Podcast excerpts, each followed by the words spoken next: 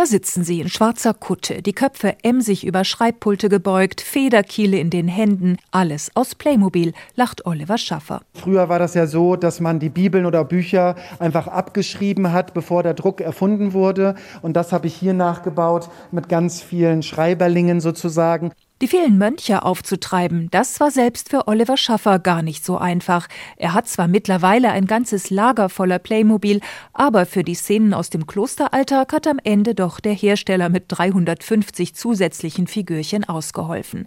Der Hamburger Künstler hat im Kloster Eberbach elf Schaulandschaften, sogenannte Dioramen, gestaltet. Alle Räume atmen hier Geschichte. Wenn man in der Basilika steht, dann ist das einfach ein atemberaubender Blick nach vorne und nach hinten. Nach der langen Corona-Pause ist die Stiftung Kloster Eberbach froh, dass in den mittelalterlichen Gewölben endlich wieder Leben tobt, gerne auch Familien mit Kindern. Für die gibt es nicht nur draußen im Gelände einen tollen neuen Spielplatz, sondern jetzt auch drinnen viel zu entdecken, verspricht Timo Georgi. Die Playmobil-Ausstellung soll Spaß mit Wissen und Geschichte verbinden. Ich denke, so eine Playmobil-Ausstellung ist für einen Tagesausflug in den Rheingau, auch nach Kloster Eberbach, sehr geeignet, um quasi auch Familien anzulocken. 50.000 Einzelteile hat Oliver Schaffer für seine Ausstellung verbaut. Herzstück ist ein Nachbau des Klosters, zweimal zwei Meter groß.